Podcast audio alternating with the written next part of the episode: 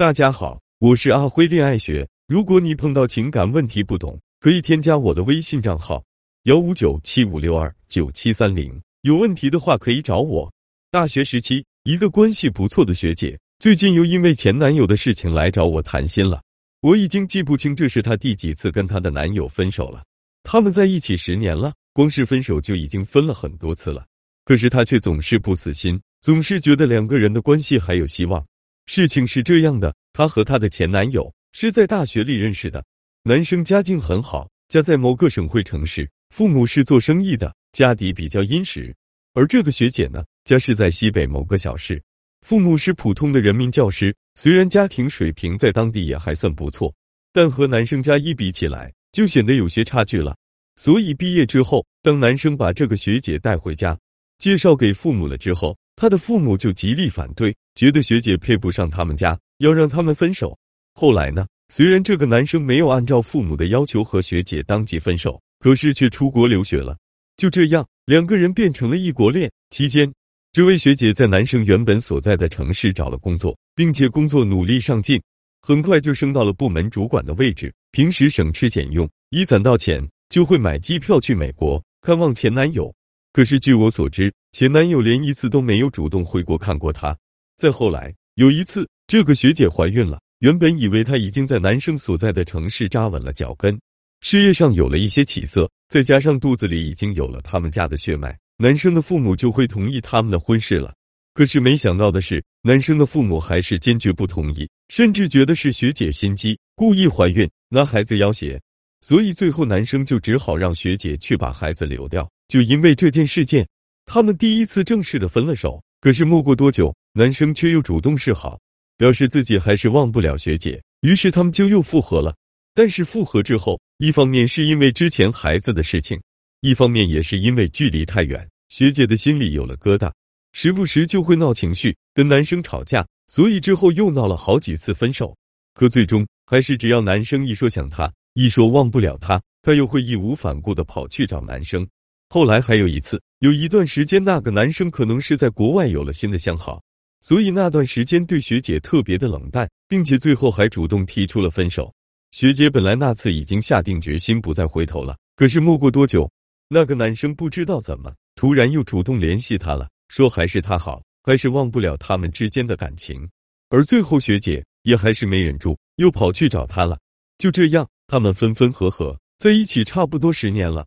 每次一到同学朋友之间的聚会，大家都会问学姐什么时候结婚，他总是说快了快了。可是最终每次来的都只是他一个人。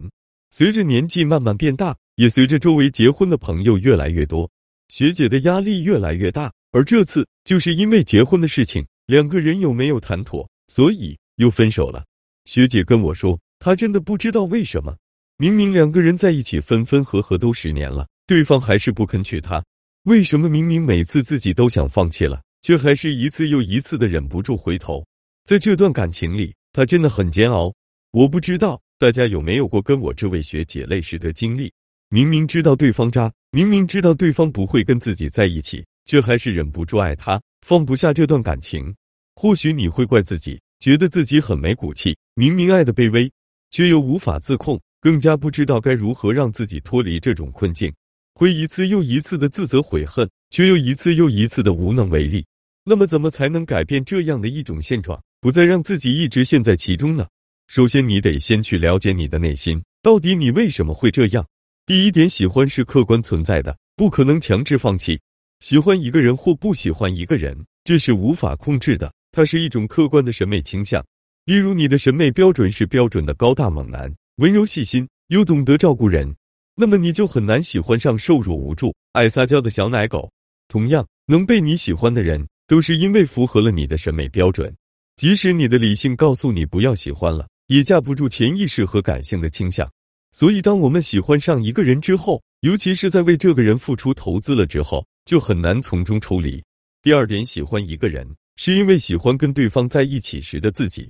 我们之所以喜欢一个人，很多时候是因为喜欢与这个人相处时。自身形象的投射，你喜欢一个人霸道男子气概，是因为你喜欢在他面前弱柳扶风的自己；你喜欢一个人温柔周到，是因为你喜欢那个天真轻松的你。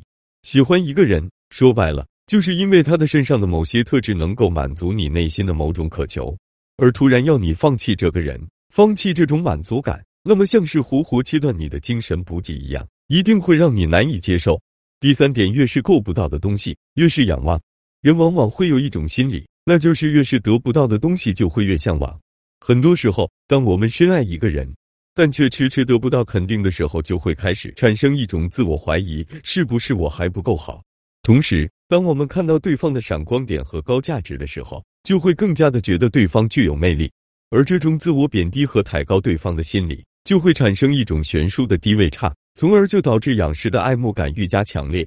第四点，间歇性强化。令你精神上瘾。俗话说得好，一个巴掌拍不响。这样难以割舍、难以跳出的现象，其实也和对方的渣密不可分。就像我的这位学姐一样，每每当她决心放弃、重新开始的时候，这个男生总会又给她一丝丝希望，一点点甜蜜，让她的希望又重新燃起。其实这在心理学上就是一种间歇性强化。你能够从一段关系中尝到甜头，但这种甜头是无规律、不定时的。在你每次希望快要被磨灭的时候，他就不定时的给你一些蜜枣；在你觉得形势大好的时候，他又突然对你冷脸相对。就是在这样的一种过程中，对你实施精神虐待，使你产生一种精神上瘾，情绪难以自控。那么，面对这样无法自控、难以杜绝免疫的情况，我们究竟该如何自救，让自己脱离泥潭呢？答案是强制戒断。强制戒断，顾名思义，就是强迫自己放弃对方。这种方法就是让自己狠下心来，在一开始就关闭自己的所有退路，隔绝一切能够影响自己的因素，以免自己之后受到以上因素的影响产生动摇。具体怎么做呢？第一，请你拉黑对方的一切联系方式，别给自己任何机会。第二，请多去接触新人，多找事情去做，填满自己的空余时间，不让自己闲下来。第三，清除对方在你生活中所留下的印记，避免睹物思人。产生留念情绪。第四，利用生理疼痛戒断脱离。当你每想一次对方，或是有和对方重修旧好的这种想法时，就对自己实施一次惩罚。这种惩罚必须具有生理疼痛，但注意，千万不要自残，可以是拧自己大腿根一下，或是弹自己脑门。这样每一次产生这种想法时，就会有生理疼痛感伴随。慢慢的，在潜意识里，你就会开始可以回避、厌恶这种想法的出现。这是一个完全撕裂重生的过程，很难，并且需要顽强的毅力和决心。如果你始终是难以坚持，那么还有一个稍微轻松的方法，那就是用新欢代替旧爱，努力制造新的美好回忆。虽然这个方法不是很正能量，但确实是有一定效果的。当你有了新的关注点和正向情绪的来源，你就自然会把之前的那个人和那些回忆慢慢淡化、忘记。每一次失恋皆是一次成长。只有勇敢面对自己的内心，积极的走出来，你才能够重生涅槃，拥抱新的美好生活。愿所有在情感上遭遇不幸的女孩都能够被生活温柔对待，重拾爱的信心，找到真正属于自己的幸福。